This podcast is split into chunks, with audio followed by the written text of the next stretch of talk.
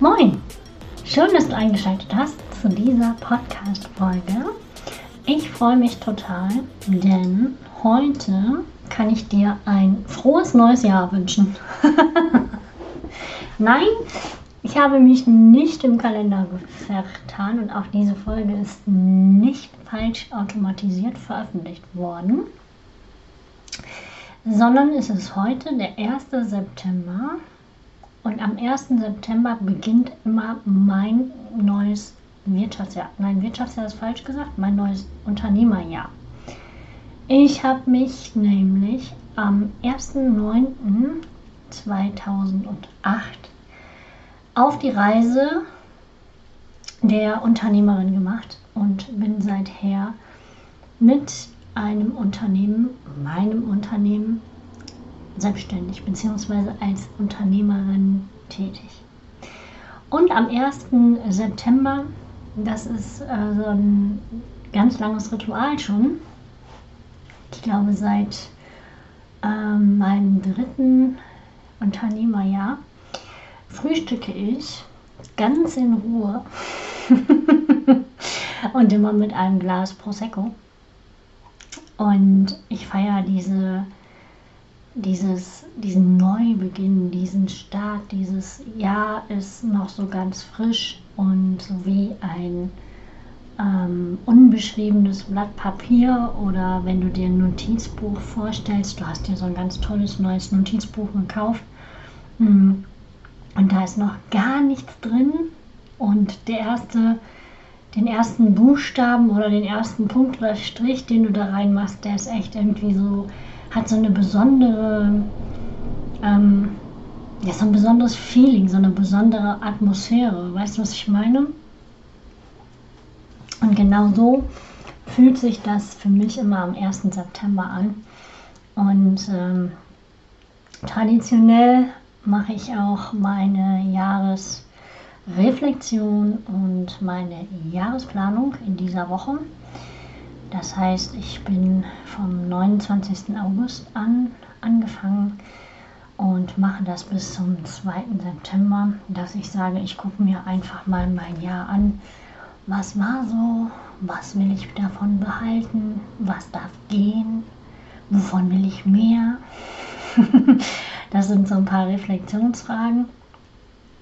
Und ähm, dann beginnt die Jahresplanung die mache ich auch immer ganz mm, individuell beziehungsweise ganz einfach. Ich nehme meinen Jahreskalender auf dem DIN A4-Blatt gedruckt. Ähm, da findest du ein ganz tolles Tool in den Show Notes. Und äh, da trage ich als erstes mal alle wichtigen Ereignisse rein. Hat jemand Firmenjubiläum? Hat jemand Geburtstag? Gibt es einen runden Geburtstag? Gibt es eine Hochzeit? Gibt es ein ähm, besonderes Ereignis, wie zum Beispiel Taufe, Kommunion, Konfirmation? Äh, gibt es ein großes Familienfest? Ähm, genau, diese Daten trage ich an. Und als zweites trage ich tatsächlich meinen Urlaub ein. Denn das habe ich so am Anfang gar nicht gemacht und in meinem dritten Jahr habe ich festgestellt, dass es irgendwie nicht geht. Wenn der nicht im Kalender steht, dann mache ich keinen Urlaub, weil immer irgendwas anderes da reinkommt. Und aus diesem Grund mache ich dann eine Urlaubsplanung. Also das heißt, ich gucke mir den Kalender an, wann möchte ich gerne Urlaub haben und wie viel Urlaub will ich am Stück haben. Und dann trage ich das ein, dann kommt da auch in der Regel nichts dazwischen. Ähm, ja, 2019 war eine Ausnahme. da hat sich mein Urlaub wie wahrscheinlich bei vielen anderen einfach verschoben. Ähm, aber erfahrungsgemäß alle anderen Jahre hat das super funktioniert. Und ich kann dir das wirklich wärmstens empfehlen, dir den Urlaub einzutragen. Ja, und wenn das gemacht ist, dann gucke ich, ähm, welche ähm, Programme ich anbieten möchte, was ich wann anbieten möchte ähm, und überlege nochmal so ein bisschen auch jahreszeitenmäßig, was wäre eigentlich ganz ähm, gut, wann zu veranstalten. Und dann gucke ich mir so ein bisschen an, auf welche Fortbildung, auf welche Meetings, auf welchem, ähm, ja, auf welche Veranstaltung möchte ich denn gehen, sofern es da schon Termine für gibt. Und dann buche ich mir Tickets, beziehungsweise ich schreibe eine Liste für Ticketbuchung und ich plane auch so ein bisschen so die Themen mh, mm, für den Content und gucke nochmal zurück in die Auswertung sozusagen, was ist besonders gut angekommen und versuche vielleicht herauszufinden, warum das besonders gut angekommen ist. Und so stelle ich mein Jahr auf. was auch super gut ist, was mir auch per, also persönlich am allerbesten und am aller ähm, am besten einfach gefällt und mir sehr liegt und meiner Person auch sehr liegt. Damit kann ich gut arbeiten. Ja, und wenn ich das gemacht habe, dann habe ich immer so Quartalskalender, ähm, also Quartalsaufteilung, wo ich dann meine Ziele nochmal in Quartale einteile und dann später in Monate. Und das mache ich mit der Bullet Journal Methode. Ganz einfach, clean sozusagen.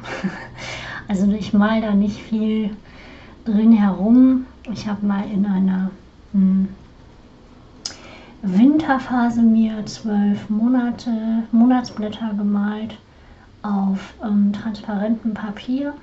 Das habe ich im Winter gemacht letztes Jahr. Und die klebe ich für jeden Monat ein. Das finde ich eigentlich ganz schön. Und im Bullet Journal habe ich einmal dann die Monatsübersicht. Dann stehen da nochmal die Ziele für den Monat rein drin. Und ich schreibe mir da auch auf, was muss ich dafür tun, damit ich diese Ziele erreichen kann. Genau, und im Bullet Journal ist dann täglich ähm, die Tagesplanung dran, beziehungsweise immer quasi zum äh, Tagesabschluss plane ich den nächsten Tag, damit, wenn ich aufstehe, ich dann einfach da reingucken kann und sagen kann, okay, was liegt heute an. Was super toll ist, ist auch dann damit die Wochenplanung zu machen, Wochenreflexion und später dann die Monatsreflexion dann hast du quasi alles in einem Buch und ähm, es fun funktioniert super. Für alle die, die digital unterwegs sind, gute Nachrichten. Es gibt mittlerweile auch Tools, die Bullet Journal digital abbilden.